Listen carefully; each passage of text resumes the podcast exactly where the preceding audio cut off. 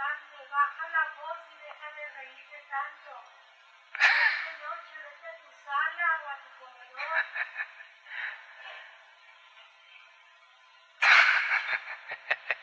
¿Escuchaste? Mi vecina me quiso callar, pero creo que estoy hablando muy fuerte. Creo que por eso hablo así como con la voz como sensual que dice Quique. Bienvenido, está sintonizando el podcast de El Panda Enojo.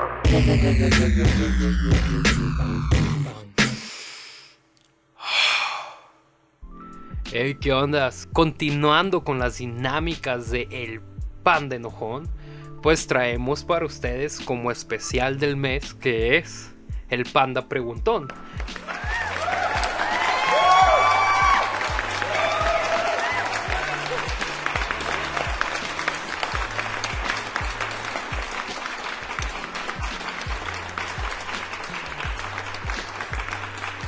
Y tú vas a decir, oye, Iman, ¿a quién tenemos en este podcast especial?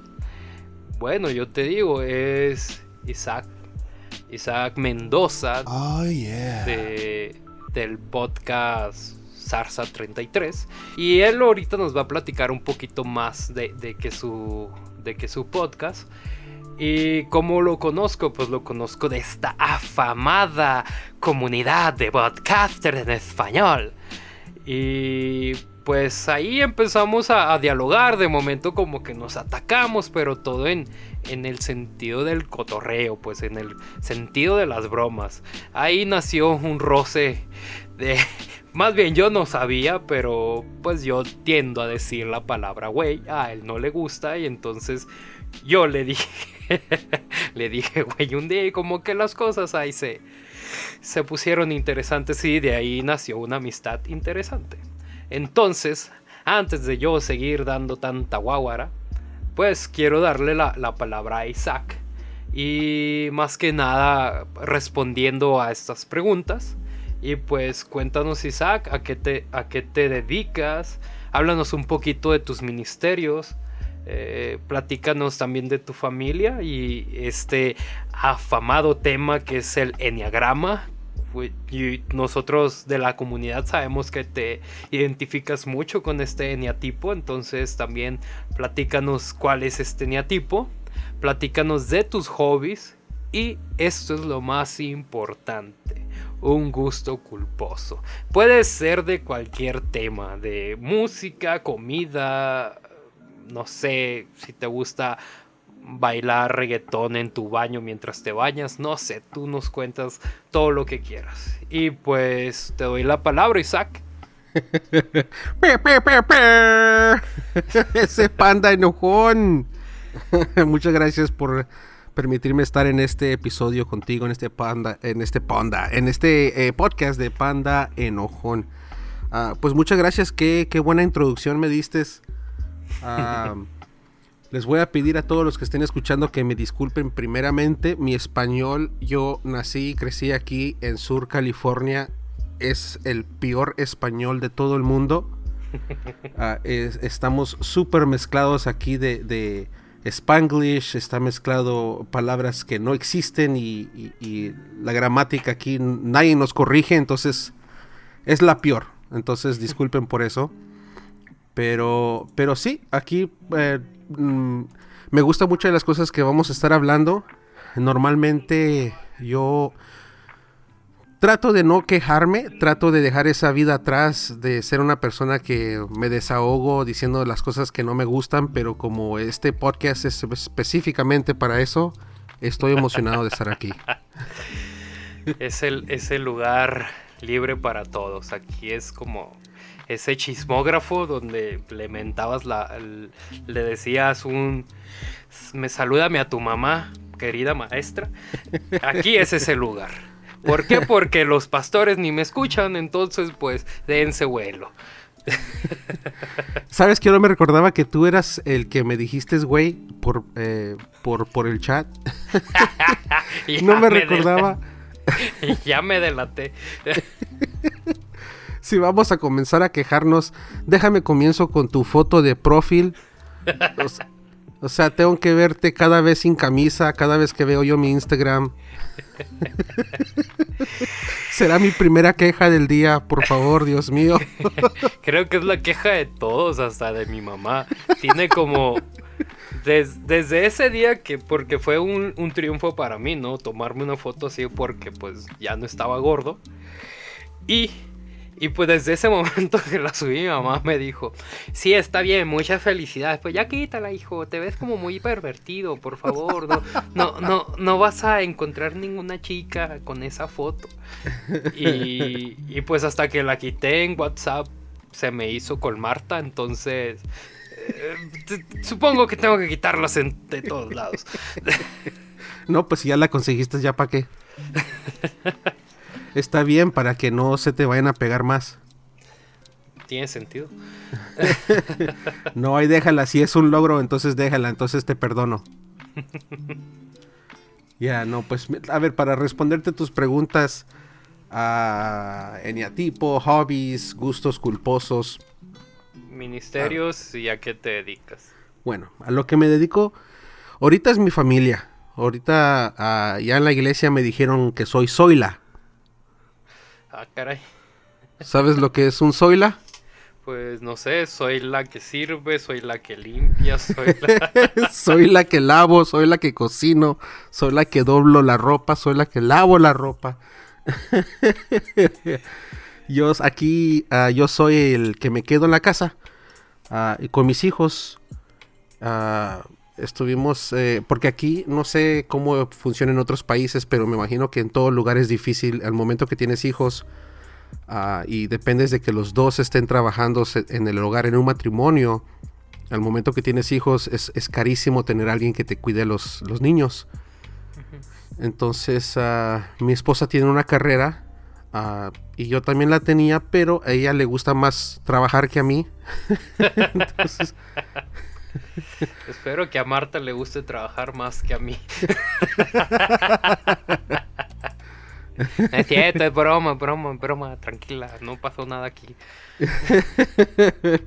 ya, no, pues ah, es una decisión que tu- pa- la- tomó muchos meses en hacer hasta que hicimos la decisión de yo quedarme en casa con los niños y estando aquí ah, es, es incómodo, es incómodo como hombre ver que tu esposa es la única que está luchando, llega cansada y, y- y no estás haciendo nada. O sea, est- estás con los niños ah, y eso no es hacer nada. El día de hoy ya entiendo el- lo difícil que es para las mujeres ah, quedarse en casa. O sea, llega el esposo y, y dice que no has hecho nada, están todos los juguetes tirados por todos lados. Y es like, espérate, espérate. No, no, no, es, no he estado tirado en la cama todo el día. Es- este, los niños no se murieron. Sí, sí. Entonces, ah, pues el día de hoy me gusta ah, por el lado de que mi podcast se trata acerca de crianza y la tra- se trata acerca de consejería de familiares, ah, consejería familiar. Entonces, yo entiendo ahora aún mucho más lo que es cuidar a tus hijos, criarlos bien, hablar con ellos, estar con ellos durante todo el día. Ah, entiendo lo que es cuando se te acaba la paciencia con tus hijos. Entonces, todo eso yo lo hablo en mi podcast. Ah, y, y lo que hago ahora para, para no sentirme tan mal es que busco trabajos de noche. Y estoy trabajando en la noche, pero ah, para responderte tu pregunta, yo fui y pienso regresar a ser un ajustador de reclamos para los accidentes de automóvil. Los accidentes de carro, yo soy el que el que veo el accidente, veo las fotos, escucho los testimonios de los dos lados, busco por testigos, veo las calles, veo ah, todo lo que sucedió en el accidente y yo decido quién fue el culpable del accidente. Tu y mando los mole. cheques. ¿Perdón? Tu mero mole. Oh, me encanta. Soy, soy policía, eh, policía, juez y ejecutor. Sí, yo, yo decido cuánto la gente recibe, si es que pago por todos los daños o no. Yo decido si, si- si niego el accidente ah, y, y lo llevo a corte y defiendo yo mi punto de vista. Eso es, es buenísimo, me encanta ser juez. me encanta poder criticar y decirle a la gente que no. Ay, eso, me identifico, me identifico.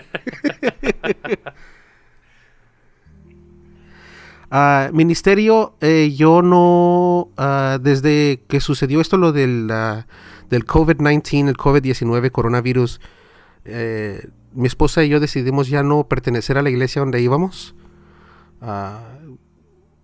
Entonces ahorita estoy sin ministerio, yo era maestro de jóvenes y líder de alabanza, pero ahorita ya nos quedamos sin nada y cuando primeramente Dios, si Dios nos regala la vida, empezaremos a buscar una iglesia donde por primera vez en siete años de estar casado con mi esposa, podré entrar a una iglesia, sentarme con mi esposa, adorar a Dios y escuchar palabra junto a mi esposa, porque nunca lo he hecho. Siempre he estado ocupado, ella también es maestra, yo soy maestro, yo estoy dirigiendo la alabanza y nunca nos vemos durante los servicios. Entonces ah, estamos emocionados de poder hacerlo y de que nuestros hijos tengan un mejor ministerio de niños, porque eso es para nosotros es muy importante. Ahora que tenemos ni- niños, eso es súper, súper importante para nosotros. ¿Y son niños pequeños o ya están, pues, de Sí, perdón. arriba? no, perdón, sí, ah, mi niña tiene cuatro y mi hijo tiene dos años. Ok. Mm. Edades interesantes.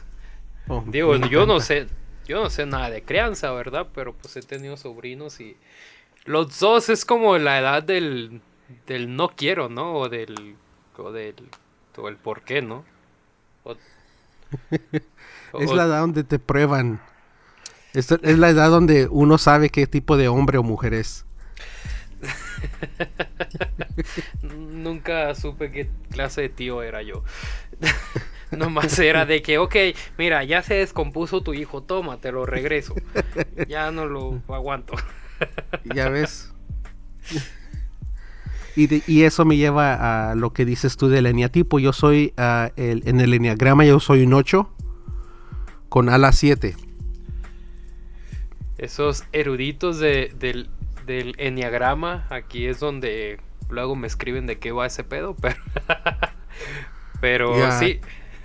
Y hay gente que no, hay, hay cristianos que no le gustan escuchar de que hay cristianos que les encanta el eneagrama. Pero ah, tengo que agradecerle a nuestro amigo Leo Lozano con el podcast de Cosas Comunes. Él lo ha dicho mejor. Dice, el eneagrama es solamente algo que te ayuda a conocer eh, las razones por qué actúas de ciertas maneras para poder corregir algunas áreas de tu vida, para ser una mejor persona. Sí. y- So, y- perdón. Y no está tan, tan alejado de. Pues de lo que es la inteligencia emocional. O sea, si tú te agarras un libro que aborde inteligencia emocional, te vas a encontrar tópicos más o menos como el enneagrama. Nada más que el enneagrama los tienes seccionados. Aquí tú lees todos los problemas conjuntos. Es cierto, es cierto. Yo le he dedicado tantos años a estudiar ah, y tantas horas estudiando comportamientos, personalidades, y es, es, es como un mar de diferentes cosas, ah, diferentes, ah, hasta problemas mentales. Y lo que hace el enneagrama es que los pone como en una categoría. Y por lo menos tú ya vas viendo dónde tú cabes, dónde, cuáles son los comportamientos con los que más te identificas. Y ya más o menos vas entendiendo, ok, pues a mí el enojo es lo que más gobierna mi vida y yo las decisiones que tomo son porque muchas veces me enojo y, y- a veces hasta por, por orgullo y, y- actúo de una manera con, con coraje. Entonces yo ya sé que ese es mi, mi comportamiento y yo tengo que trabajar con eso. So, eh, eh, en, esa, en esa área me, me encantó mucho el enneagrama y ah, pues me ha ayudado mucho a, a- a conocer quién soy, que también pues más tarde estaremos hablando de eso en un ratito. Wow, eso está interesante lo que platicas del, del enneagrama. Y pues, mm, siguiendo con, con esta parte de, de acerca de ti, eh, pues cuéntanos si tienes ahorita un hobby que no sea cuidar a tus hijos o que no se terminen asfixiando con un juguete. Sabes que eh, para los padres van a saber de que nosotros no tenemos tiempo para hobbies. Eso No, dice. no existe eh, el hobby. El, el- el único momento que tienes para, para ti mismo lo, lo usas para dormir. lo usas para poder dormir todas las horas que no has podido dormir. Ah, es imposible sentarte a leer un libro porque te gana el sueño. Es imposible querer salir con tus amigos porque lo único que quieres hacer es descansar. Y, es que yo soy a las 7, yo soy de las personas que me gustan las aventuras fuertes, me gusta reír, me gusta gozar la vida, ah, me gusta tener experiencias duras y fuertes y, decir eso es vida.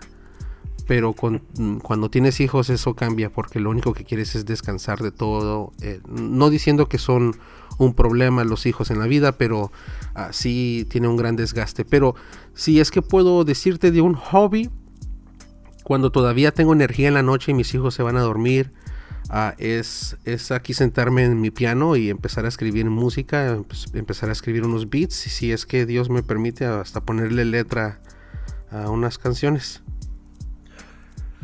Aparte de grabar el podcast, por, por supuesto. Eso está muy cool en la parte esta artística. Digo, sabía que eras líder de alabanza, pues no sabía que tenías este lado compositor y es- eso está muy cool.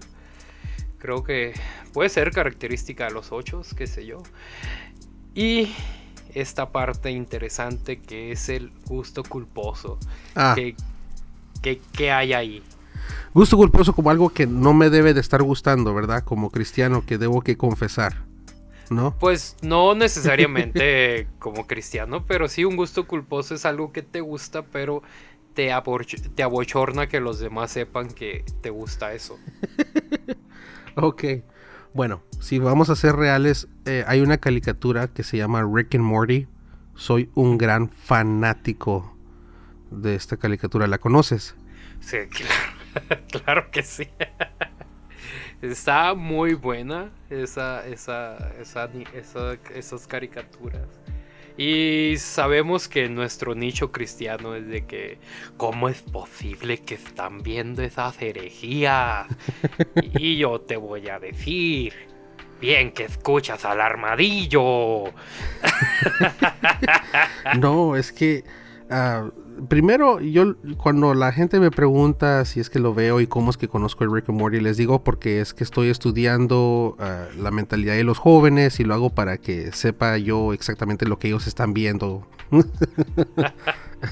pero la verdad es que no, sí, me, me encanta mucho, pero no me puedo comprar ninguna de las camisas, no me puedo comprar nada porque inmediatamente me van a identificar. Imagínate, vas a dar consejería a unos papás y tú con la camisa de Rick de- Pickle Rick. The Pickle Rick.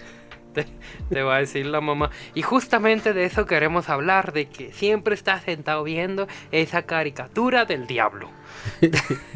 No es caricatura del diablo, hermana. Mire, déjale explico.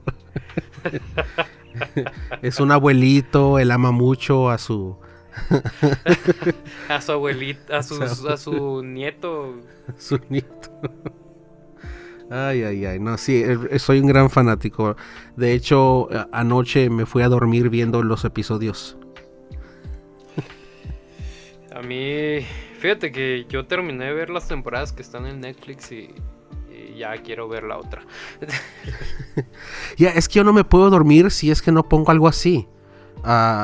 Porque si yo me voy a dormir, estoy pensando en un beat, estoy, estoy pensando en un episodio, estoy pensando en qué más le puedo agregar a un episodio que ya estoy terminando de escribir o de planear.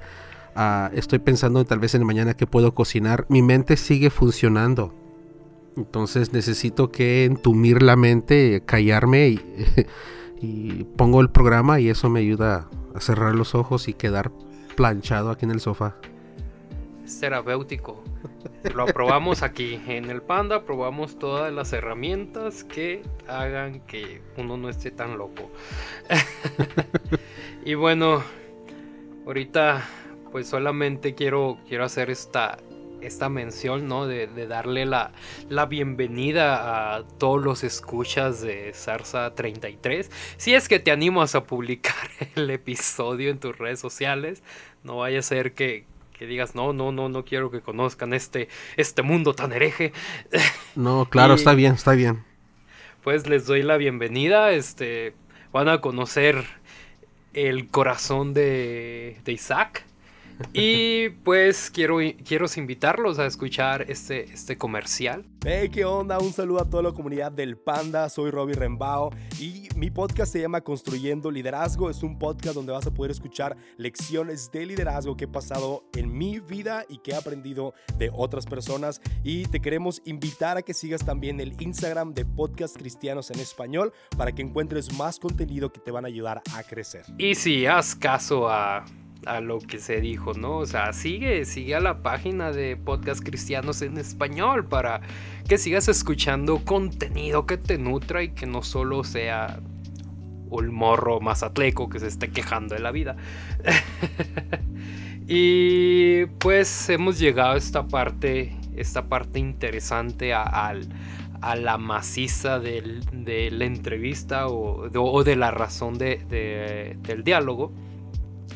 Y tú que me escuchas, vas a decir, oye, Iman, ¿por qué invitaste a Isaac a tu podcast? Si, si se ve que es un hombre sabio que sabe de muchas cosas. Pues bueno, todos tenemos esta parte que necesitamos descargar esta ira, este hate, porque, porque uno ya es adulto y se supone que no puedes gritarles a tus pastores que son unos ineficientes, pero aquí sí se puede. Entonces, pues... Entonces estoy invitando a Isaac para, para que forme parte de este diálogo, porque él tiene un, un ministerio muy interesante, que bien lo dijo, que es esta consejería, esta, esta parte de, de ser mentor para cómo criar a los hijos.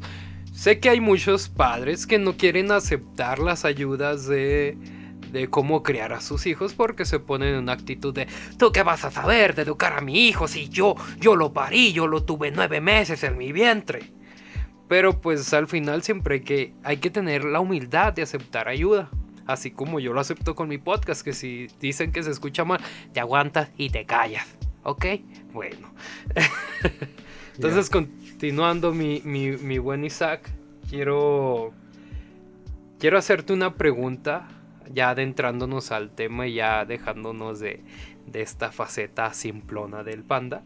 Muy bien. Eh, pues tengo esta pregunta que es, ¿cuál es la problemática que pregona en la vida de las personas que, que has aconsejado o que siempre llegan a tu vida a pedir estos consejos de, de crianza o de o un, o un joven que, que, que llega contigo? Bueno, quiero, quiero regresar un poco a lo que dijiste es que, que yo era un sabio. Y para, demostra- para demostrarle a la gente que, que soy sabio, tengo que decir que no soy sabio. Ok, ya se cumplió la fórmula. Ya, no. Primeramente, para empezar a, hablar acerca de estos, contestar esas preguntas, ah, quiero aclarar algo. Nosotros, yo no soy pastor, entonces vamos a estar hablando de pastores. ah, entonces ahí también automáticamente la gente nos descalifica. Pero ah, lo que vamos a hacer es que no vamos a- a odiar al pecador, sino que vamos a odiar el pecado para que la gente cristiana nos entienda. Vamos a ver los comportamientos y de dónde es que nacen los problemas. Porque sí todos tenemos problemas, pero hay maneras de poder arreglar. Ah, hay maneras de poder eh, ir mejorando como persona. Y para contestarte la pregunta, el primer problema ah, que enfrento cuando es de dar consejos es que las personas que necesitan consejo no la piden. Segundo, las personas que piden consejos no hacen caso. Esos son los problemas más grandes cuando tienes que dar un consejo. Ok, ok. Ahora, Y... la Ah, razón, sigue, sigue. la razón que yo ah, que esto pasa, yo creo, es porque eh, el- ellos han estado ya, eh, ellos ya fueron lastimados por malos consejeros.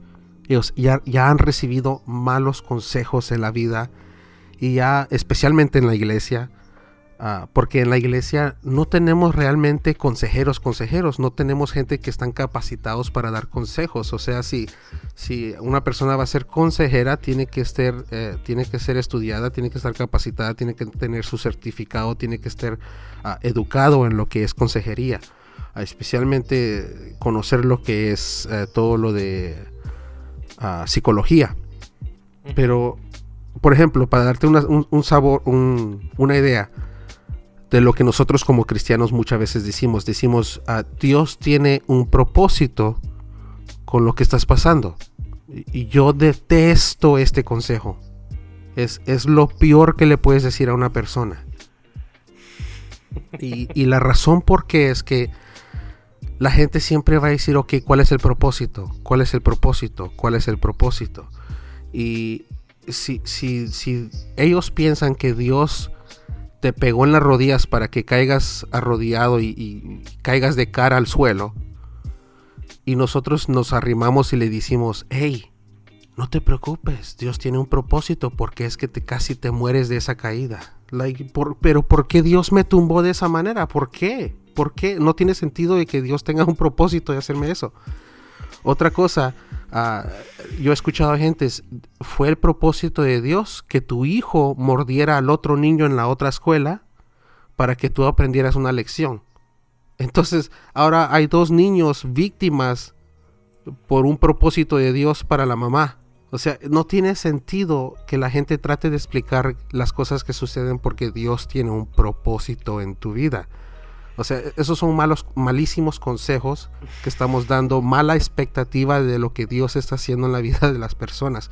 So, la gente se vuelve amargada, la gente empieza a odiar a Dios, la gente empieza a perder su fe, la gente se vuelve impaciente y dice, pero ¿por qué Dios? ¿Cuándo es que vas a cumplir tu propósito en mi vida?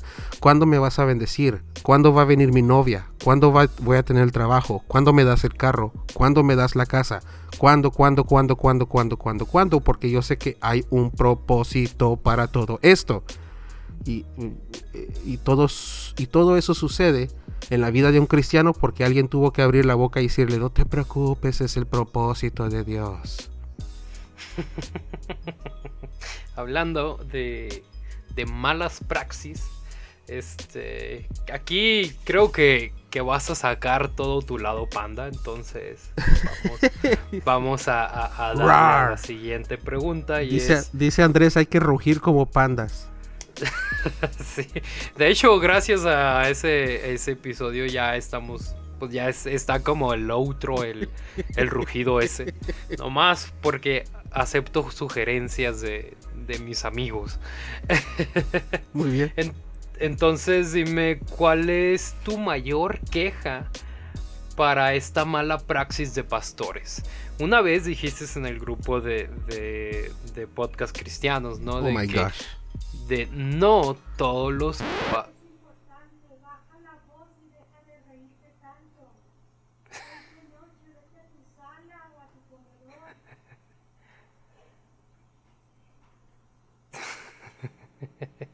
¿Escuchaste?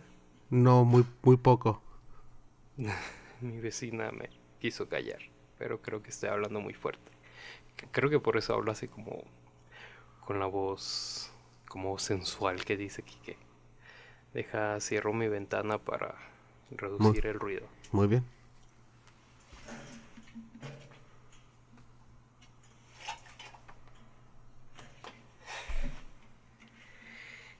Ay, qué cosas con las vecinas. Esa cuarentena ya está afectando a todos. Sabes que yo estoy preocupado por los niños porque muchos papás ah, van a perder la paciencia con sus hijos y, van a hacer cosas van a hacer cosas no adecuadas pues fíjate que han, salido estos videos de cura, ¿no? De, de, papás amarrando a sus hijos. De no, la cuarentena estamos muy bien, pero yo supongo que más de un papá se ha hecho unas de esas atrocidades. Ay, no. De que los encierran o algo así. Vamos a recapitular.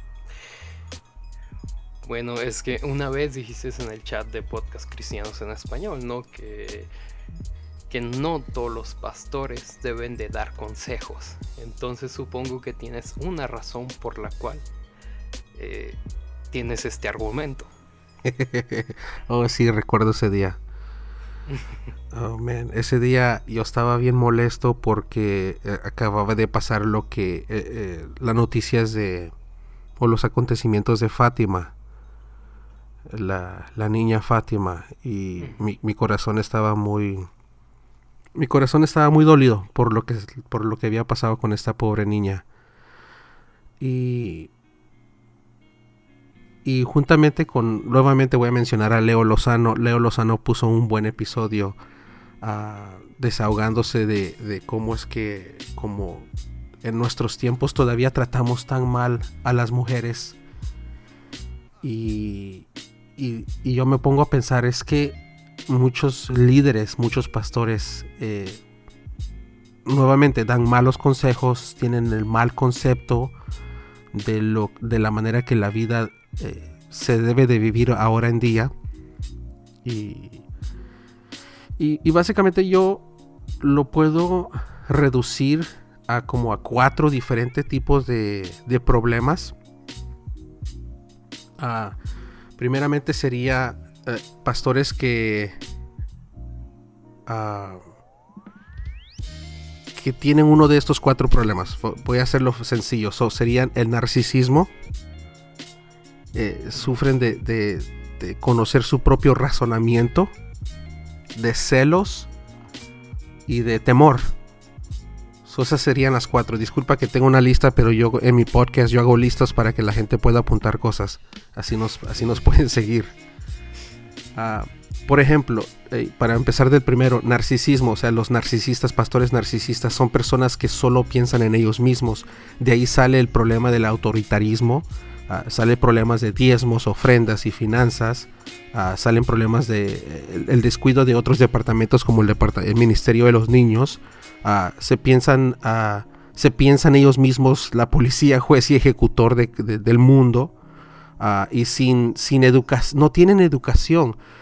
Mi educación está en lo que es administración de empresas y, ahí aprendes muchas cosas que un líder o, si vas a manejar una compañía son esenciales que conozcas. Tienes que saber lo, eh, del tema de salud, medicina, ciencia, ley, de ley del gobierno y, más importante que nada psicología para saber cómo comunicarte, cómo aconsejar y cómo liderar y cómo hablar con las personas. Y, y los pastores que no tienen esto, lo que los pastores que se que solo piensan en ellos mismos, que son narcisistas, uh, solo piensan que, oh, pues es que yo soy llamado de Dios y yo conozco la Biblia y yo la sé interpretar como nadie más. Uh, y realmente hay, hay tanto descuido en tantas otras diferentes áreas. Yo conozco un pastor que dice, yo no doy consejería matrimonial porque si no leen la Biblia, entonces de qué gasto yo mi tiempo de ir a, aconsejar el, matrimonio. Que en parte me, me gusta que esa persona no esté yendo a las casas dando consejos matrimoniales, si piensa así, pero a la misma vez eh, le hace falta entender uh, de que hay, hay cosas si, psicológicamente que tenemos que trabajar con la, la, gente. No solamente es Jesús te ama y eso automáticamente arregla el resto de tu vida. No, hay mucho más que hacer. Amén. sí, otra cosa, por ejemplo, si uh, mucha gente juzga a todas estas megas iglesias, las mega grandes, mega churches, las juzgan, pero si nosotros nos sentáramos en, en, una reunión de ellos, ellos nunca empiezan, bueno, nos, aquí estamos todos y vamos a dejar que el Espíritu nos guíe. No, güey, nunca vas a escuchar eso, porque eh, ellos tienen específicamente los temas, los puntos que van a hablar, quién va a hablar, por cuánto tiempo van a hablar y, y, saben a la hora que van a salir de, de, las puertas. Y en muchas de estas reuniones de, de nuestra comunidad son tan improfesionales uh, que se ponen a hablar de tantas cosas excepto del tema, excepto del proyecto, excepto de las cosas que realmente tenemos que estar arreglando dentro de la iglesia y es, es, un gran desorden. Y esto muchas veces sucede por, por ese, ese, problema del narcisismo. Si, si, nos brincamos al razonamiento, y disculpa que estoy hablando demasiado. Ah, tú dale. Sí, entramos al punto de razona- del razonamiento. Esas son las personas que piensan que ellos tienen la perfecta interpretación de la palabra y el espíritu. Estos pastores son los, los falsos pastores, son pastores eh, que se hicieron pastores a la fuerza. Bueno, pues aquí no me quieren, yo voy a ir a comenzar mi propia iglesia porque yo sí realmente entiendo lo que Dios quiere para su pueblo. Sí. Y Ah, por eso hay muchas iglesias en México. Bastantes, aquí también, aquí también. Sí, y pa- pastores que se sienten eh, intitulados, pastor, no sé si esa es la palabra correcta, pero que, se sienten que ellos se merecen la atención, ah, porque ellos tienen la, la- la revelación divina, ah, tienen equipo, eh, tienen un equipo que les ayuda en la iglesia, pero solo la usan como para saber a quién apuntarle al dedo cuando algo no sale bien. Sí, eh, eh, rápido dice, no, no, no, no, es que yo lo planeé bien, pero ustedes, ustedes no hicieron esto. Yo puedo hacer una, nosotros podemos hacer una gran iglesia, pero ustedes les falta un poco más. Ah, y, el razonamiento de estos pastores realmente cuesta mucho, lastima a muchas personas cuando tienes a una persona como líder que piensa que él, su razonamiento es lo perfecto, es, divino, que él lo sabe todo. Eso es muy difícil trabajar con personas así. Ahora, el más difícil, el más difícil sería eh, los pastores celosos. Esto es difícil porque es difícil di- diagnosticar porque nadie va a confesar que está celoso, especialmente un pastor. Ah, un pastor, eh, los puedes identificar por la manera que predican, son los predicadores enojones, sí, lo- los regañones. Ah, eh, son los pastores que tienen demasiadas actividades, son los ah, pastores que regañan a los cristianos más que de lo que evangelizan. Ah, quieren taparle a los ojos, quieren taparle los ojos a- y los oídos a sus miembros. Ah, básicamente se convierten en una secta, ¿sí? Y, y- y lo que hacen es que por, por culpa del celos, las predicaciones de ellos salen tan agresivamente diciendo, es que allá ustedes piensan que eso es alegría, que tomándose una cerveza, que, que co- con eso es, es vivir y que están muy alegres. No, no, no, no, aquí de rodillas es más alegre. Y yo me pongo a pensar, ¿por qué le estás dando tan fuerte al- a salir con amigos y tomarse una cerveza? ¿Será que qui- quieres que te invitemos a una cerveza? o sea, ¿tienes, tienes celos de que nosotros sí podemos salir y tú estás encuevado que no puedes salir. o sea, ah, me hace pensar de que, que hablan tan feo de, de personas porque puede ser que tengan muchos celos de que otros estén viviendo sus vidas y se vean muy alegres y el pastor aquí muy amargado. y la, la última sería, no sé si tú tenías algo que decir acerca de los, No, de los celos. La, la última sería el temor, el temor de, de que Dios nunca lo usó, el temor de, de ver de que realmente ser pastor no es para él, entonces le da más duro, el temor de, de, de que no hicieron nada con sus vidas, el temor de que si no la hacen como pastores, no saben qué van a hacer con el resto de sus vidas el temor de, de no ser relevantes.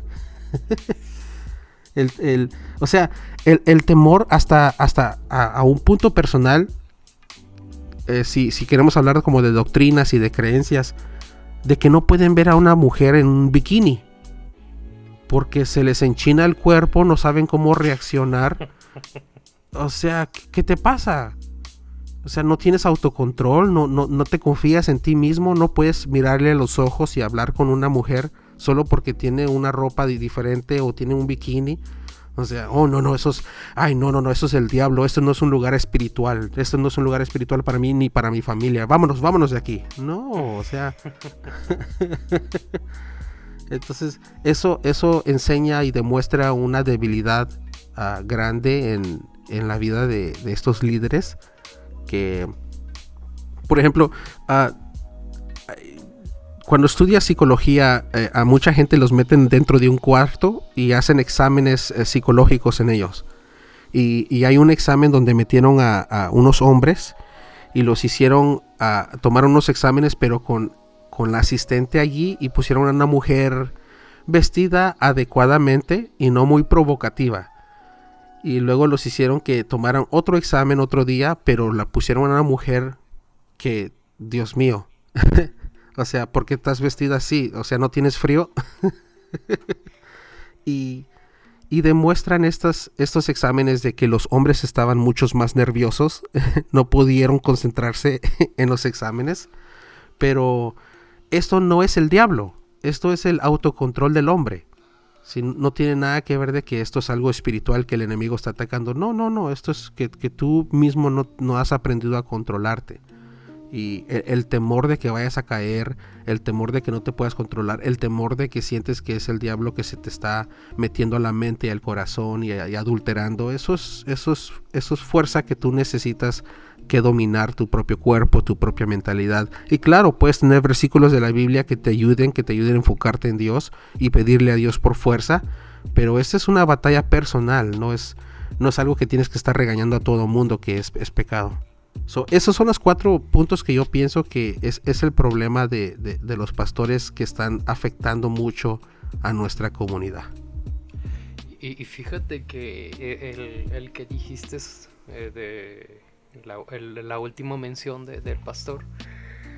Fíjate que eso es muy importante, el hecho de, de, o sea, si lo que él más aspiró en la vida es ser pastor, porque alguien le dijo que tu llamado es ser pastor y te casaste con esa idea desde tus 15 años sí. y, y has llevado tu vida todo para ser un pastor y resulta que ni es tu don, o sea, eh, entiendo esta vulnerabilidad del ego, ¿no? Y, y, y, lo proyectas a tu congregación, generas que a tu misma congregación aspire a, a ser líder de alabanza, a ser, a ser también pastor, como si el ministerio de Jesús solamente radicara dentro del templo. Cuando sí. hay miles de, de cosas después de las cuatro paredes. Y y bueno, ahorita nos platicaste ¿no? sobre, eh, sobre unas posibles soluciones de estos pastores, ¿no? De que pues que tienen que trabajar en, en ellos, de pues invertirle a, a, la inteligencia emocional, pues. Y eso se me hace como algo muy pues muy sensato, ¿no? Porque no está mal invertir en psicólogos, al final se trata de tu salud. Sí. Y, y pues la misma Biblia lo dice, o sea, de que de que ames al Señor y a toda la creación, tú eres su creación y, y, y, como parte de amarte es invertir en tu salud no solamente física, sí. sino también mental, pero pues si se andan tra tragando 3 litros de refresco, ¿tú crees que les va a interesar invertir en su salud mental? Ya, yeah, no. Pero pues es... hay, que ir, hay que ir cambiando esa cultura, de hecho creo que por eso varios de nosotros hacemos podcast, ¿no? Ya, ya, bueno, sí, yo tengo mis razones por qué comencé. Aparte de que eh, muchos de estos pastores que hacen estos, estos errores, que son vulnerables a, a las cuatro categorías, son ocho, son, son, son, son mi gente. Oh. son, son, son, mis cuatro pastores. son eh, yo, yo tengo el miedo de poder caer en una de esas cuatro categorías. Yo le tengo mucho miedo a ser pastor aparte de que no me gusta eh, las condiciones de llegar a ser pastor porque yo soy hijo de pastor y conozco lo que es la vida de un pastor y no quiero hacer mis hijos pasar por algo así porque un pastor tiene que hacer ciertas decisiones y la familia tiene que aceptar ciertas cosas que hace el pastor y, y no, no me gusta no quiero que mis hijos ni mi esposa pasen por cosas así pero eh, el problema de los ocho en el enneagrama, el problema de las personas que los maneja el enojo, el problema de, los pastores orgullosos, es que no les puedes decir nada. Ellos lo saben todo. Eh, y, para, y para que alguien realmente empiece a cambiar o para que alguien pueda hacer ajustes, primero uh, tienes que, tienes que uh, hacerlos ver el tipo de persona que ellos son. Eso tiene que pasar para que ellos digan, ok, ya veo el pastor que me convertí, ya veo lo que sucedió conmigo, ¿Qué puedo hacer para empezar a sanar? Y, y lo más importante, como tú dices, eh, es la inteligencia emocional. Y la inteligencia emocional se quiebra en cuatro diferentes categorías. Yo em- ya empecé con las listas otra vez. Ah, ah, la inteligencia emocional se quiebra en conciencia de sí mismo. Segundo, autocontrol. Tercero, conciencia social. Y cuarto, relaciones interpersonales. Si, si cada uno de nosotros, toda la comunidad, la raza humana, pudiéramos enseñarle a nuestros hijos y a todas las generaciones cómo manejar estas cuatro categorías de nuestra vida como persona, tuviéramos un mundo mucho mejor. Supiéramos cómo hablar con nuestros, eh, con nuestros prójimos, supiéramos cómo controlar nuestros temperamentos, estuviéramos conscientes de nuestro alrededor y cómo se sienten las personas a la par de nosotros. Ah, y, y nosotros mismos eh, supiéramos quién somos. Al descubrir quién eres, vas a poder decir, yo no soy un pastor, ¿qué estoy haciendo? ¿Sí? M- Mi mentalidad es ser el Josué de Moisés, ser el Jonatán de David. Yo quiero ser la mejor mano derecha de mi pastor. Nunca quiero llegar a ser pastor, nunca. Pero sí quiero ser la persona que está allá abajo dándole duro. Damn, diría el, el- el Andrés. Fí- Fíjate que me acabas de dar un periodicazo en el hocico. To- to- todo esto que hablas, ¿no? De, de este lado narcisista, del orgullo, de, de, de que pues para ser pastor este, tienes que renunciar a ciertas cosas que, que aunque mi lado rebelde diría, ¿por qué? O sea, las cosas las podemos hacer diferentes, pero al final la iglesia es la iglesia y te va a seguir pidiendo como los mismos sacrificios que se han estado pidiendo por años, por décadas. Y, y fíjate que yo, yo, yo también estoy como en tu postura, de yo prefiero ser un uno más del equipo de cuidado pastoral que parte del equipo pastoral, Sí. porque me importan demasiado las pequeñeces como para ser pastor. Te, te doy un ejemplo, ¿no? Hay pastores que son despistados, que son descuidados en el sentido de que, digamos, le habló mal a una persona de la iglesia, ¿no? Pero porque el pastor estaba pensando en otra cosa y va, Sí. y va de paso, ¿no? Pero yo me doy cuenta de esas cosas, pues me doy cuenta de esas reacciones, no del pastor, de la gente, cómo, cómo lo siente. Entonces, allá, va, allá ves al ingeniero de sonido que dice, no, no, tranquilo, es que mira, tienes que entender, el pastor ahorita está así, así, asá, no, no te sientas mal, tú no tienes nada malo, o sea, nada más se trata de que, pues no fue el momento indicado, si quieres, mira, aquí está su número, mejor escríbele un WhatsApp y ahí sí te va, a te va a atender a todo dar, nada más que ahorita pues está ocupado desde entender, pues que ahorita su hijo tiene leucemia y todo ese tipo de cositas, ¿no? Porque al final to- todos somos todos somos seres egoístas, ¿no? Y, y al final es como de quiero la atención del pastor sobre mí. Pero a veces no es como que quiero darle mi atención al pastor, ¿no? O sea, en el sentido de que entender lo que está viviendo la otra persona. Solamente vemos a los servidores del Señor como los solucionadores de nuestros problemas. Y tocando este tema, ¿qué es lo más pesado de tu labor? De estar trabajando con... Sí, o sea, estar lidiando a pastores con mala praxis, este, personas que han sido heridas por la religiosidad, por un Yo creo mal que- pastorado. Yo creo que ese, ese es el problema o lo más, lo más pesado del, del, del labor. De arreglar todas las cochinadas que los demás pastores ha- han hecho. Sí, es, está, es muy laborioso, ¿no? Porque al final, pues, entendemos que ayuda el estar congregado, más no es como, como, uff, si no te congregas ya te va a caer un rayo. ¿Cierto? pero es necesario, ¿no? Para, para el crecimiento mutuo y todo eso. Y siempre, siempre a mí me pasa cuando me dicen, ok, ya, ya creo en lo que tú crees, ¿qué iglesia me recomiendas? Para mí es una patada a las bolas porque Yeah. es como, porque es como que, pato, es que ninguna iglesia es como yo, o sea, yo me adapto a la iglesia a la que estoy yendo y, y, y porque me gusta, me gustan ciertas cosas, otras no. Pero a la iglesia que yo te voy a enviar y, y si vas con la idea de que todos los cristianos son como yo, la neta no te va a gustar ninguna. Ya. Ya. Ya, Y- es difícil. Ajá, dale.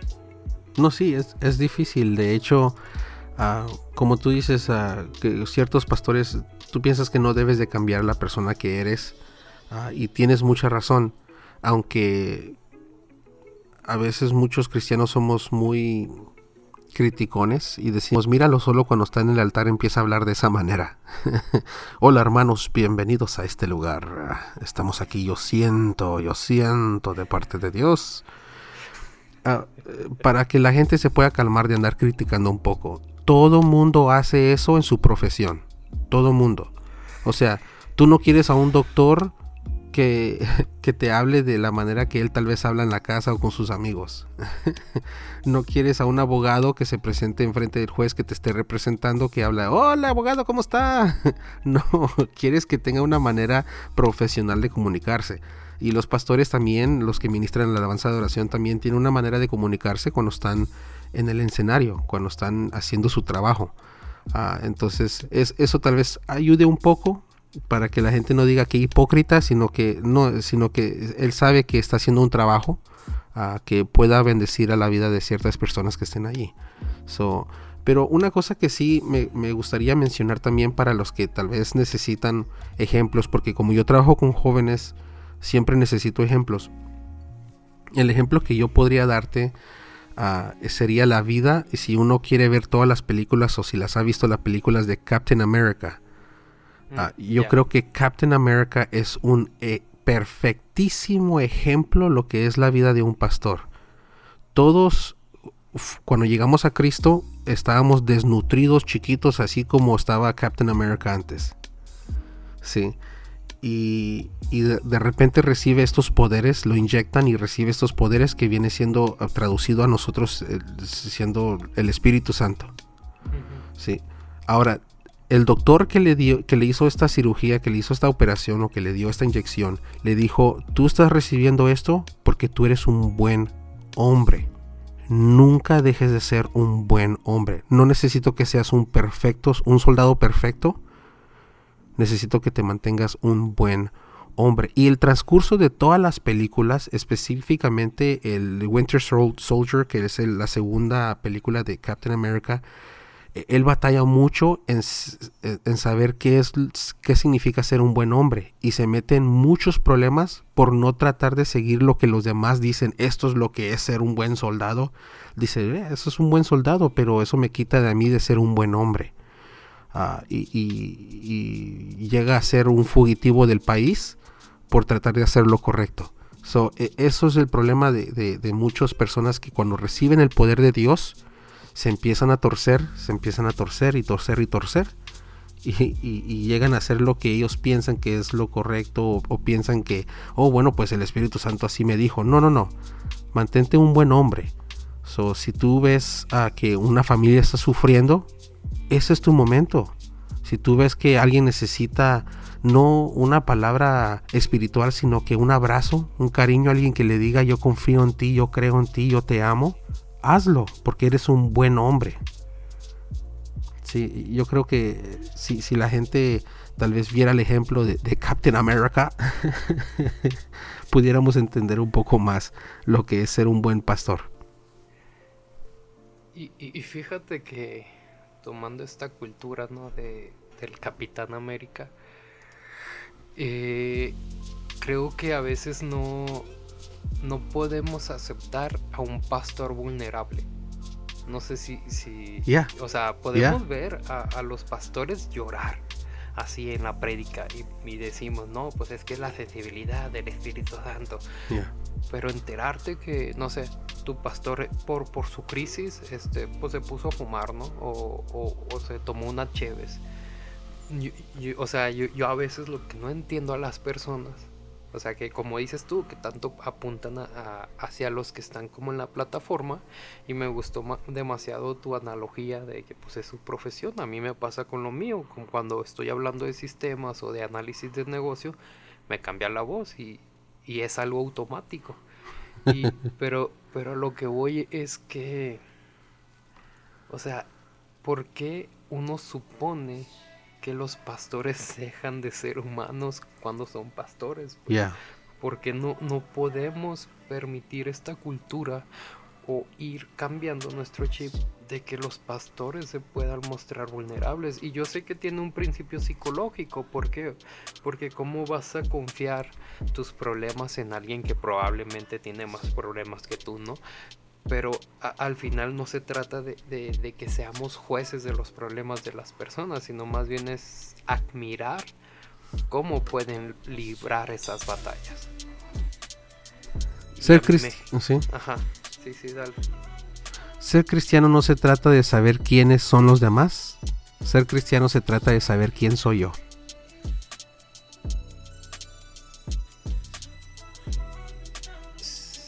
¿Es pregunta o...? No, es algo en que reflexionar. Porque muchos dicen, ok, pues soy cristiano, ahora tengo que ir a juzgar a los demás, tengo que ver a quién puedo cambiar, a quién tengo que ir a castigar, a quién tengo que decirle, estás en pecado. No, no, no. Primero, primero mírate a ti mismo. Primero encuentra la felicidad, encuentra paz en tu corazón. Y si lo logras, entonces puedes empezar a preocuparte de los demás.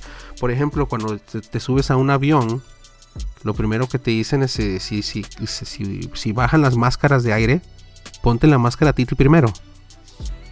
Y después puedes ponerle la máscara de respiración a tu hijo. O a un vecino que necesita ayuda.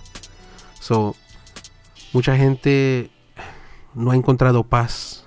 Vive con mucho coraje, vive con mucho ah, enojo, viendo que los líderes, los pastores, hay gente que no está bien saludablemente, sa- eh, eh, mentalmente, espiritualmente, con sus emociones y sentimientos, no están sanos ah, y se la pasan ju- juzgando a los demás cuando realmente son ellos los que necesitan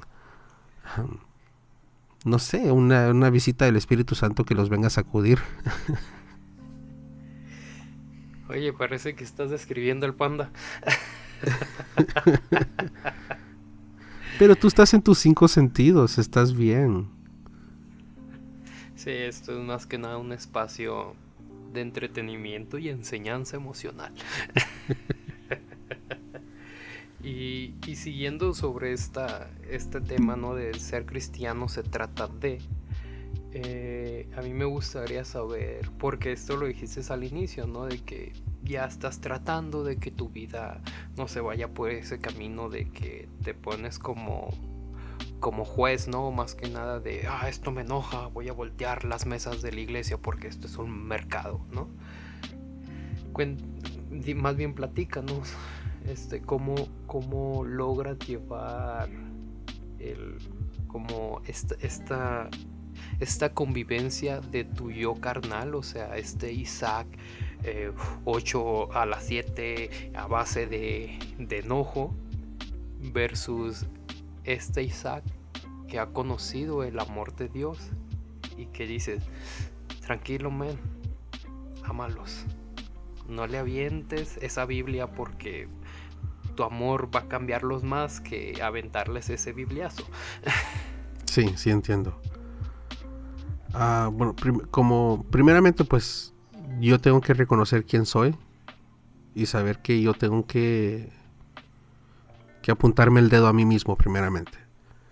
Ah, pero yo creo que algo que a mí ah, me ha ayudado en mi vida espiritual y, no todos son, no todos trabajan de la misma manera. O sea, lo que es vida espiritual para mí es una vida espiritual diferente para otros más ah, o para ti. Hay gente que dice, yo puedo ser cristiano y ser una persona espiritual y todavía puedo fumar, puedo ponerme tatuajes, puedo beber alcohol, ah, puedo escuchar música mundana, por decirlo secular.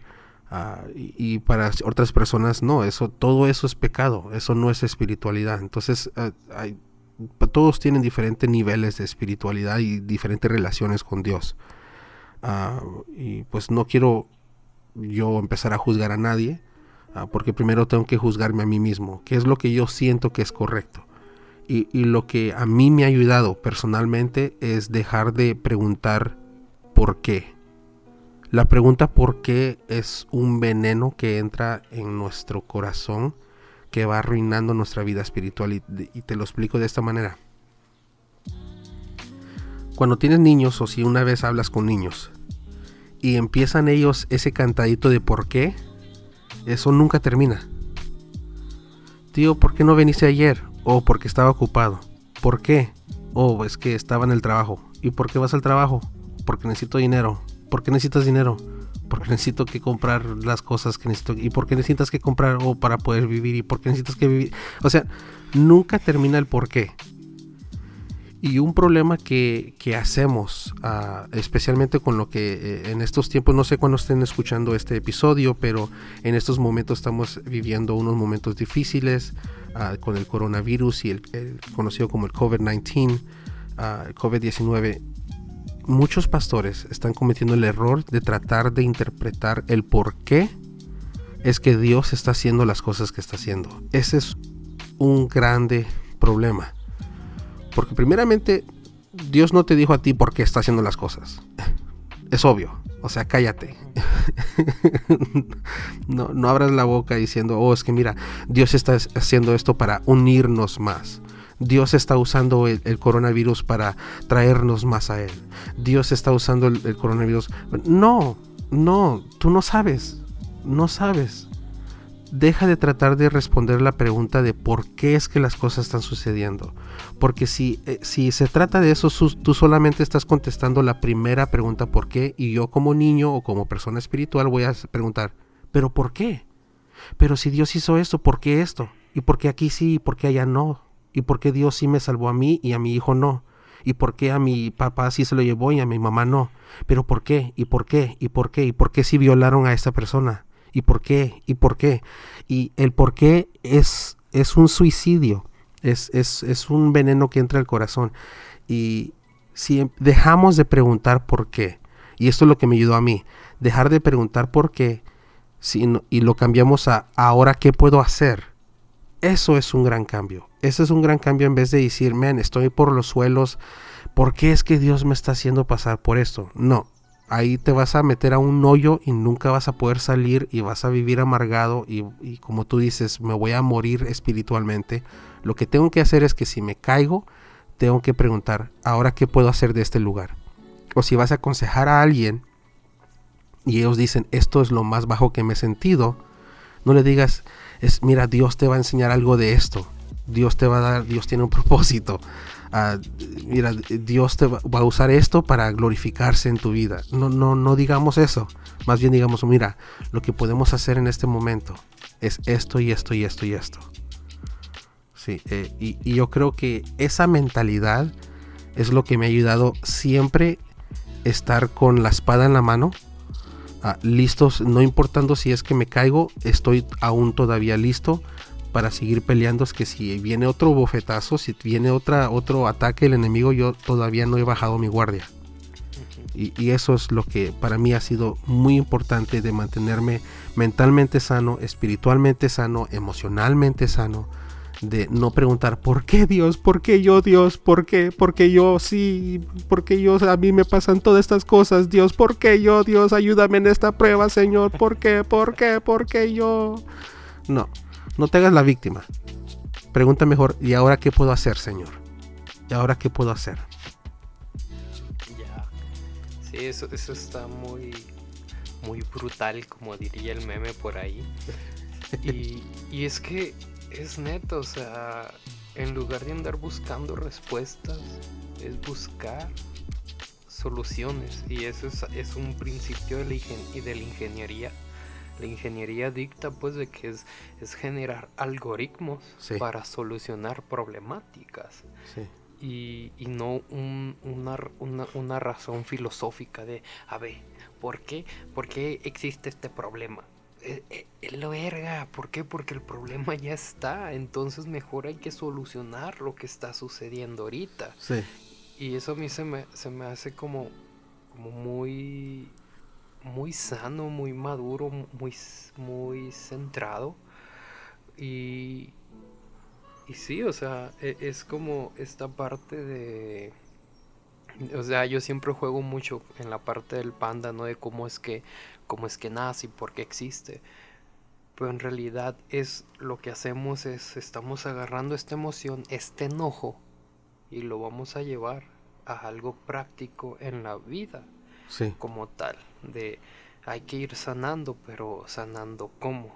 Cuando, cuando alguien llega y me platica pues su vida, Sí. eh, a, a mí me gusta recordar mucho a los amigos de, de Job, que le llamo, para mí son unos idiotas. ¿Por qué?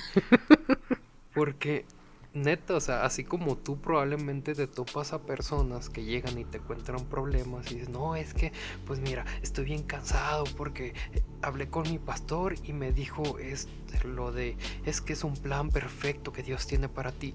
Y es, y es como que, ¿cómo Dios quiere que me rompan el corazón? ¿Cómo es que Dios quiere que se haya muerto mi mamá, no? O, o- o situaciones como de, no, pues es que probablemente este, estuviste pecando, ya deja de, de ver tanto porno, ¿no? Uy, Y- sí, esa es otra. Sí, y es como de, ¿por qué carajos Dios me castigaría de esta manera? O sea, de, de, ok, sí vi porno, pero ¿por qué el hecho de que yo haya visto porno tuvieron que matar a, no sé, a, a mi tío, ¿no?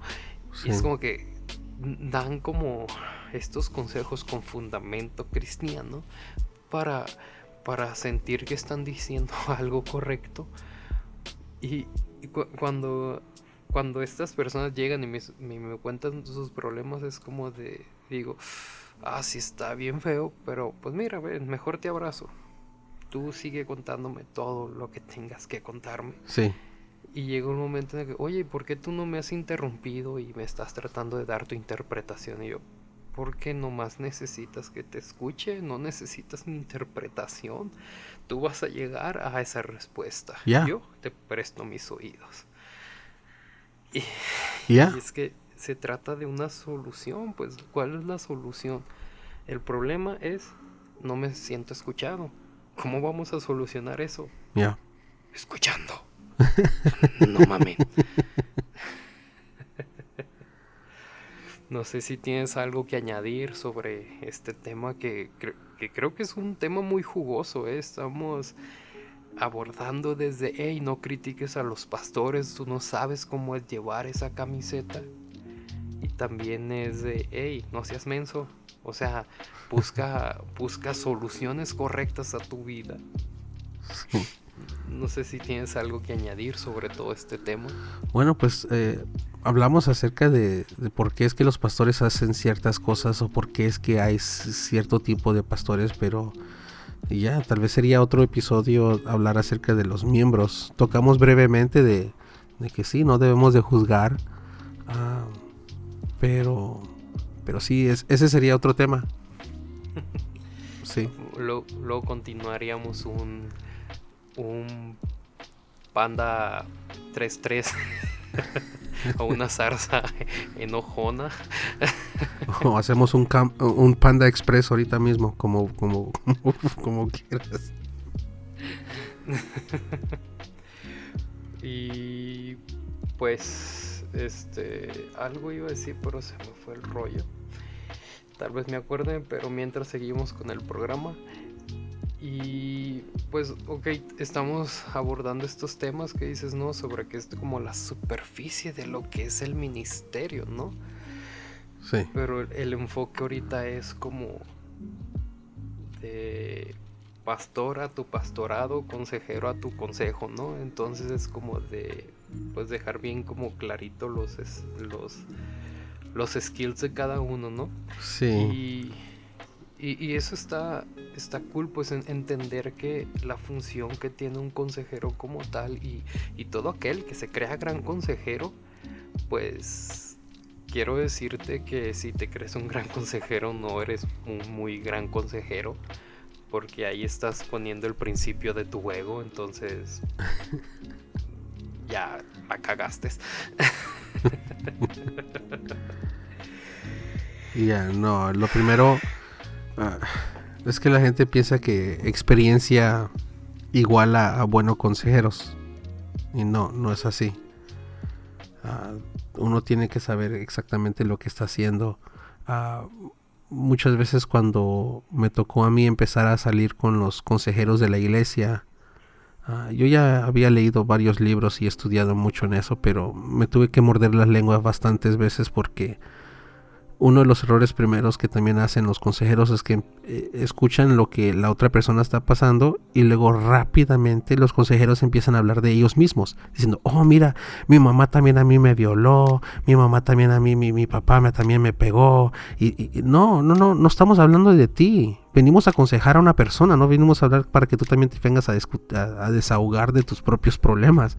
So, uh, y la gente lo hace con buena intención porque lo hacen para poder que piensan que la persona se va a poder identificar con ellos, pero le quitas la atención a la otra persona. Ellos van a pensar, esta persona no me está haciendo caso, no, no le importan mis sentimientos. Y lo más importante es, como tú dijiste, es de tirarle el brazo alrededor y abrazarlos y, y hacerlos sentir que tú los estás escuchando. Eso es lo más uh, importante. E eso empieza a sanar en un corazón herido, definitivamente. Dejarnos de estos sermones copiados, nada originales que tomamos del monte de Sion, que digo, está muy bien, pero a lo que voy es que, que no hacemos nada en nuestra cosecha. No, no, no se trata de reinventar la Biblia, sino más bien es ponerle corazón a las vidas que tratamos de ayudar. No se trata de qué tanto sé de la Biblia, no se trata de qué tan bueno soy adorando. Se trata, como dices tú, de esa vida que probablemente está en riesgo. Sí. Tú ya tuviste tu momento de ser escuchado, de ser quebrantado. Que si que, que, que, este es otro problema, ¿no? Que muchos, no sé por qué están en consejería y terminan diciendo, no, es que yo no sé qué hacer con las emociones de los demás. Llegan y me lloran y me incomodo. Y digo, hey, creo que estás en el ministerio incorrecto. Yeah. Porque tienes que tener contacto con las emociones ajenas, por lo tanto tienes que estar en contacto con las tuyas, yeah. identificarlas y saber controlarlas. Yeah. Le hace falta eh, mejorar sus relaciones interpersonales. Así es. Y, y, por eso te digo que yo soy como de estos ninjas ministeriales que vamos ahí a, cuidando a la gente que no sabe que las estoy cuidando, pero porque si bien tú les dices a alguien que lo que lo que vas a estar al tanto de ellos, uy, olvídate. A la gente no le gusta sentirse que, que es cuidada, no. porque que queremos las libertades, pues, pero pues estamos bien babosos, siempre la andamos cagando. ya es, es difícil, es, esa es un, también es una conversación larga porque uh, si vemos las programaciones uh, y los noticieros cuando la gente empieza a decir yo tengo niños que no los aguanto, son bien rebeldes, son regañones y nada les puede decir y luego meten cámaras dentro del hogar y, para que la gente pueda ver cómo reacciona y los consejeros o los, los psicólogos puedan ver cómo reaccionan los, los niños. No funciona porque el papá o la mamá ya sabe que las cámaras están allí. Entonces la mamá no está reaccionando como ella normalmente reaccionaría. Una cosa que yo hago y le digo a los jóvenes con los que, con los que trabajo, les digo, si sus padres un día vienen conmigo, y que, que normalmente siempre vienen, y me dicen, mi hijo está haciendo esto. Créanme muchachos que yo siempre voy a estar en el lado de ustedes primeramente. yo los voy a defender, yo les voy a preguntarlos, ok, pues a los papás les voy a decir, ok, pues usted, usted qué hizo, usted qué hizo para enojarlo de esa manera. sí, porque los adultos siempre dicen, no, compónganme a mi hijo, arréglemelo, él, él se enojó y, y no me tiene que estar hablando así de esa manera. Y, y yo siempre les digo, ok, bueno, pues qué fue lo que sucedió que llegó a ese momento. Sí, no, no, es, no, es tan, no es tan, como dice Andy, todo es gris. Sí. Todo es gris, o sea, no es blanco y negro. Y más para los, y más para los perros.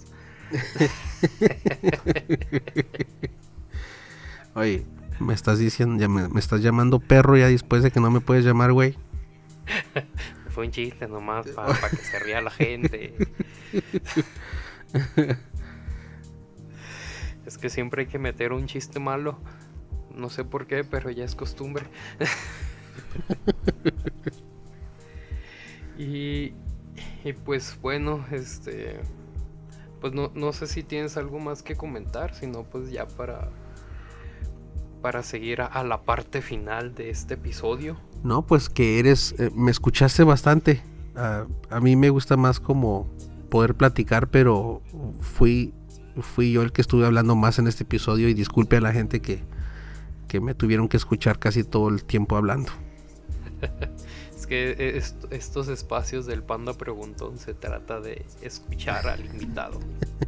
De hecho, si te checas todos los episodios del Panda Preguntón, es raro, o sea, sí platico para llevar como hacia dónde va la conversación, Sí, pero siempre es como que, ¿sabes qué? Tienes micrófono abierto, saca todo lo que hay en tu corazón, empápanos de tu experiencia y de tu sapiencia. Y, y creo que es como el, el ex, no el éxito, pero la gente se siente cómoda, es como que, hey, me escuchó alguien. Después de tantos años me sentí escuchado. no, pues muchas gracias. Ah, sí, tú tienes ese don de poder escuchar y saber cómo responder. Muchas gracias por hacerlo de una manera profesional y a la misma vez una manera muy genuina y humana. Muchas, muchas gracias por ese, por ese cumplido.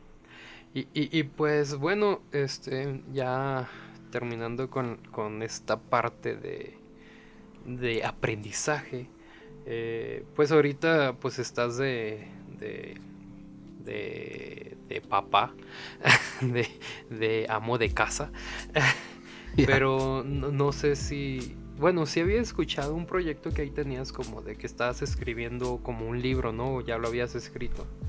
Entonces, pues platícanos un poco sobre proyectos que tengas actualmente o que ya hayas tenido, pero que aún sigues publicando para que la gente de la comunidad del panda o los panda escuchas que pues puedan ir a consumir tu, tu producto. O sea, yo, yo sé muy bien que muchos aquí se pudieron haber sentido identificados por estos malos pastores o que se sienten dudosos de cómo, cómo ser unos buenos papás o unos buenos tíos. Este, pues igual a que consuman las cosas que tú haces. Ah, bueno, pues gracias por la oportunidad de dejarme ah, hablar de los proyectos y de algunas cosas que tengo para la audiencia de Zarza 33 o de Panda, el Panda Enojón o los que estén escuchando. Ah, sí, eh, Dios nos ha permitido trabajar en diferentes departamentos dentro de la iglesia, ah, con los jóvenes, con los adultos, con los niños, con los adolescentes, con los, los músicos, eh, los directores de alabanza. O sea, gracias a Dios he estado enrollado en, todas las, las áreas. Ah, también Dios me ha llevado a diferentes ah, países, México, Guatemala, Colombia. Aquí en Estados Unidos he ido a bastantes diferentes estados ah, predicando. Y, y con todos estos años y todas las cosas que yo he visto como las diferentes culturas desarrollan su vida espiritual, eh, veo un gran desbalance. Veo un gran desbalance de que las personas no están informadas correctamente, que, que están, o mejor dicho, están mal informadas de lo que es una vida espiritual. Ah, y de ahí nació un libro que quise escribir, que fuera mi primer libro, que se llama Cómo balancear tu vida espiritual. Ah, el libro está disponible en Amazon. Creo que pro- pronto lo voy a tener en mi página web de zarza33.com para que lo puedas bajar electrónicamente o el audio también. Estoy trabajando en, cómo, cómo meterlo en mi página.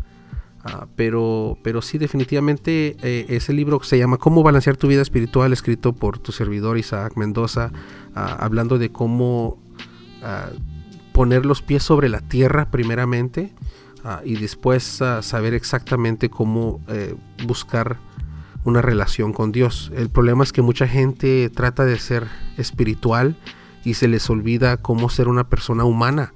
Se les olvida que tienen que tener una buena relación con sus hijos, con sus esposas, con sus familiares. Ah, y me duele mucho ver que eh, el momento que un hijo diga yo no quiero ir a la iglesia, la familia lo se deshace del, del joven, lo, lo ignoran, lo tratan como si no, este no es familia nuestra porque no, no quiere ir a la iglesia.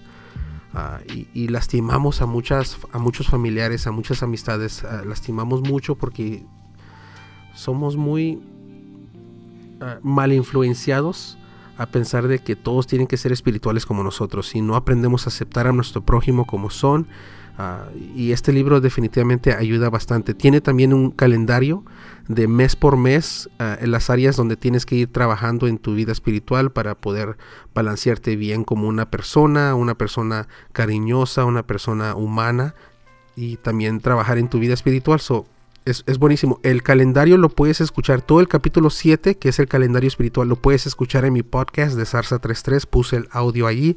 También la introducción la puedes encontrar, eh, la introducción del libro la puedes encontrar en mi podcast, también está en, el podcast llamado Sarsa 33. Otros, otros proyectos, tengo clases para jóvenes, si eres maestro de jóvenes, puedes, uh, con 4 dólares, puedes comprar 4 clases, uh, y a eso sí también... Uh, es, es, algo disponible porque yo he sido maestro por más de 16 años, maestro de jóvenes y tengo algunas clases ahí que están disponibles. Este, quiero hacer una totalidad, estoy trabajando en tener 52 clases, estudios bíblicos y 52 clases, estudios psicológicos para ayudarte en, lo que es amistades, en, relaciones interpersonales, en autocontrol, en autoayuda. So, una totalidad de 104 clases quiero preparar, pero eso es, mucho trabajo. Pero por, lo pronto tengo cuatro clases que puedes uh, encontrar en nuestra página web en sarsa33.com. Y también algo que casi nunca hablo, un proyecto que hice hace años atrás. Uh, grabamos un disco de alabanza y adoración con la banda de la iglesia donde, uh, donde mi, papá era mi papá es pastor. el disco se llama Acceso Live. Es nuevamente es alabanza y adoración. Y se encuentra en todas las redes donde puedes bajar y escuchar tu música. De hecho, pues la canción más pedida es, se llama Tu Amor y esa la puedes encontrar en YouTube. Si me buscas uh, ahí en, en, nuestro canal de YouTube Sarsa33, ahí lo puedes encontrar. Yo creo que eso es todo. Qué, qué productivo, señor. ocupado, siempre ocupado. Eso es bueno, eso es bueno, eso es bueno concretar proyectos. Ya lo habíamos platicado Andrés y yo, ¿no? Que, que somos muy creativos, pero nada terminamos, todo se queda como a medias. Sí, y eso a, escuché. A, y a mí me da machina inspiración el hecho de que tú hayas culminado ciertos, pues, ciertos proyectos y es como que a uno le da como que, hey, pues hay que ponernos chingones y hay que lograrlo. Yo estoy trabajando en el segundo libro también y este libro sí es específicamente para los padres. Uh, quiero ponerle como título, todavía no estoy seguro porque tengo que terminar el libro antes de ponerle título al libro, pero tengo algo en mente como uh, creciendo contra la corriente. Los jóvenes pobrecitos uh, están tratando de crecer en un mundo que nadie los quiere aceptar, que todos les dicen, ustedes no saben nada, ustedes son solo rebeldes, ustedes son como faltan el respeto. O sea, odian a los jóvenes cuando ellos son los que realmente traen un, hermoso brío al, mundo y, los, y los tratamos de apagar cuando deberíamos de influenciarlos y ayudarles a volar. So, estoy trabajando en ese libro, pero a ver si a ver si me ganas tú con el tuyo y a ver si Andy me gana también. Sería un reto. A ver qué sale primero, pero que salga uno. Vamos a hacer ese ese grupo de procrastinadores creativos anónimos. Ok, entonces dime una frase o versículo en el que actualmente te estés identificando. Que digas, tú sabes que este versículo ministra mi vida o, o alguna frase, tal vez la de Herbalife, de me siento magnífico, pregúntame cómo. yo te iba a preguntar qué pasó, yo no leo la Biblia, cómo íbamos también. Estoy como Andrés que no leo la Biblia, leo tantas otras cosas yo creo que ya yo cumplí mis años de leer la Biblia en mi juventud, ya suficiente. No, pues si, si ya la terminaste de leer, pues ya para pa qué te espoleas otra vez y ya te sabes todo el libro. ya ves el libro de forro a forro. Como dice. es vivirla.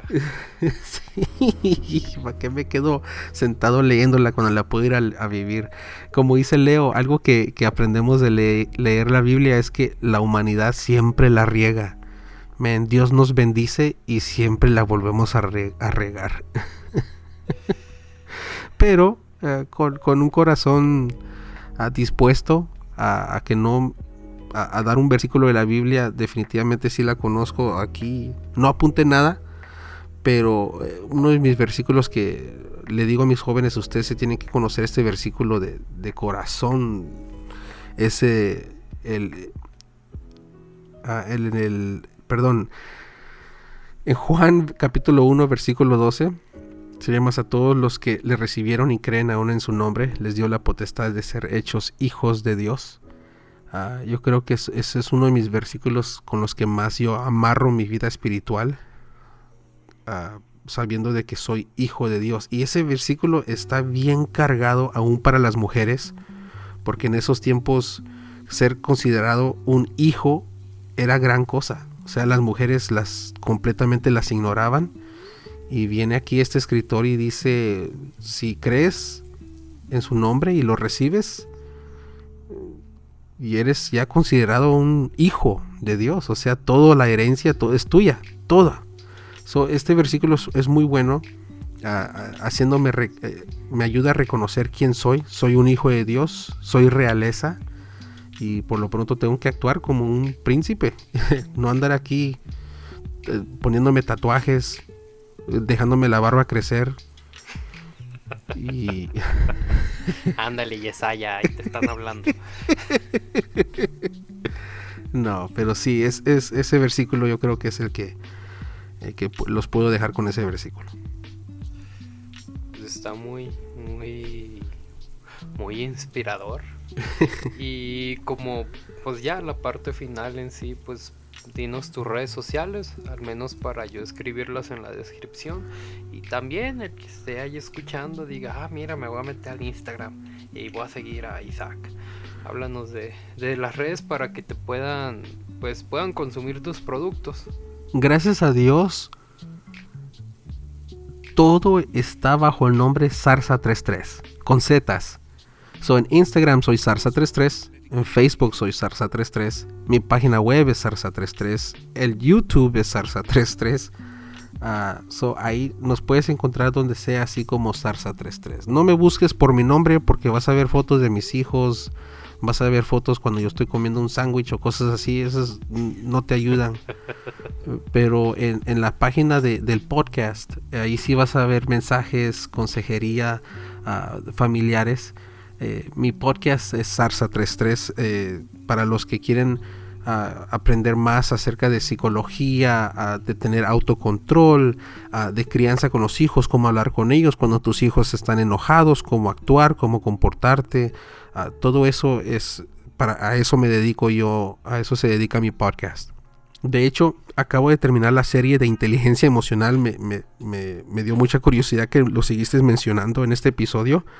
Porque yo hice una serie de cuatro episodios eh, eh, explicando cada uno de esos cuatro puntos que te dije que sería ah, los cuatro puntos de la inteligencia emocional. So, se- están, están muy buenos, yo los recomiendo. ah, para los que quieran escuchar ah, más información, definitivamente estamos a sus órdenes. Yo- creo que así, aquí muchos sí puede, pueden ir a, a tu podcast a escuchar pues esa serie, porque es como un tema que abordamos mucho aquí, que es como aprender a trabajar con las emociones. Probablemente tú, los, tú lo abordas de una manera más como técnica, por así llamarlo. Sí, Acá, acá es más como de a lo rudo. Sí, sí, sí, sí, es diferente. Sí, es diferente. No, vos sos más genu- genuinos, vos sos más, más vivo, más humano. Yo soy más como un libro. Ah, si quieres, como por ejemplo, eh, leer o escuchar un libro, ese es mi podcast. O sea, casi no me salgo yo del tema. Ah, como tú dices, normalmente pones chistes porque eso es de costumbre. Yo trato de mantener mi, mi podcast lo más, ah, lo más concreto posible. Y pues sigan a Zarza33 para que pues sigan sigan creciendo y sigan cultivando en su vida. Aprovechen, no sé, probablemente sigue la cuarentena, entonces pues y si no, pues gracias a Dios ya puedo ir a andar en la bicicleta por la ciudad y si no pues ni modo, aquí estamos encerrados. Pero hay que seguir cultivándonos, entonces adelante, vayan a Zarza 33 y aprendan sobre inteligencia emocional y, y vean su balance de su vida espiritual con ese libro. Porque pues si se creen muy aleluyos, pues métanle ese lado aleluyo también. Gracias, hermano. Y pues yo no tengo otra cosa más que decir que muchas gracias. Fue un diálogo muy ameno después de que probablemente los escuchas no, no se dieron tinte, pero me regañó una vecina y... Y pues a pesar de eso fue un diálogo muy, muy catártico, muy gozoso. Y pues gracias Isaac por, por, por prestarte, ¿no? Y, mostrarnos este lado tuyo que, que yo no conocía realmente. O sea, yo nomás te conocía por escrito y, y ya me, me dejo otra percepción, ¿sabes? Yo, yo creía que eras alguien como más tipo Jano, que nomás te gusta pelear, pero, pero realmente eres alguien muy objetivo, muy sensato y, y qué bueno que nos compartiste tu sabiduría. Es que es difícil, eh, gracias, es difícil ver el sarcasmo por texto. Ya, yeah, yo soy una persona demasiado sarcástica y, y, a veces la gente dice, qué grosero, like, estoy jugando, estoy jugando, estoy bromeando. ah, ah, yo por eso cuando ando desde bromista o de, o de sarcástico, utilizo el que le llaman el Pacma, que son los dos puntos y el V. Sí. De como de que ay estoy bromeando, tranquilo, no, no, no lo dije, no lo dije en serio. Sí te dije Joto, pero tranquilo. O sea, oh my eh, goodness. Aquí, papá, ¿para qué te enojas? Es de cura, papá. Ay, bueno, pues. Ya no, esas Y palabras, esas palabras son fuertes para nosotros, por eso cuando me dijiste, güey, yo estaba como, "Ah". ya, son fuertes. Eh, mi, mi, mi, mi espíritu me dijo, rechaza esa palabra, dile que no te llame de eso. Te reprendemos, pan del nombre de Jesús. Pero para ustedes es tan común, para los mexicanos no es, es tan, tan común. So- Solo para, para mí. O sea, o sea si, si ponemos en comparación, yo y Leo somos muy distintos. O sea, Leo y yo conocemos las groserías, pero digamos que él es, tal vez porque es güerito, pero él es más de elite y yo soy más barrio. O sea, yo, yo bien puedo decir güey, yo puedo decir hasta la palabra con V, Sí. que aquí no la vamos a decir porque eh, me imagino que esa palabra es más fuerte todavía. Sí, Entonces, o sea, yo puedo decirlos, pero para mí son como... Mientras yo no se los diga a una persona, para mí está bien. sí. Pero porque yo, yo nunca ofendo, pues más que nada son expresivas, pues son, les llamo onomatopeicas. O sea, de que digo, a la madre. No, no, no dije a la madre como tal un lugar, pues, sino más como una expresión de, de algo, pues, de tal vez enojado, emocionado. Pero mm, eh, bueno, estoy tratando de no ser tan grosero, que tal vez en mi podcast no se ve, pero aquí es donde puedo ser libre. y, Ay, ay, ay. y pues y, y pues así. Pero pero no, sí, sí, sí entiendo esta parte multicultural, ¿no? Donde, donde hay que cuidar lo que dice uno. Y hay que estar aceptando, ¿no? De este trato cultural de, hey, no digas esas palabras, al menos no me las digas a mí. Y, y fue algo que, que, que acaté, pues. O sea, primero sí me, sí me dije, ay, ¿cómo, cómo que se, si se puede ofender con esa palabra? Pero luego como que tu oración llegó a mí y fue así como que no, sí, tienes que ser más considerado. O sea, es como que pues, tranquilo, morro. No me ofendí, no me ofendí, pero sí, yo creo que sí llegó el mensaje de que, ¿what? No, sí, sí, sí llegó como el... mm, no me llevo contigo, ¿por qué me dices eso?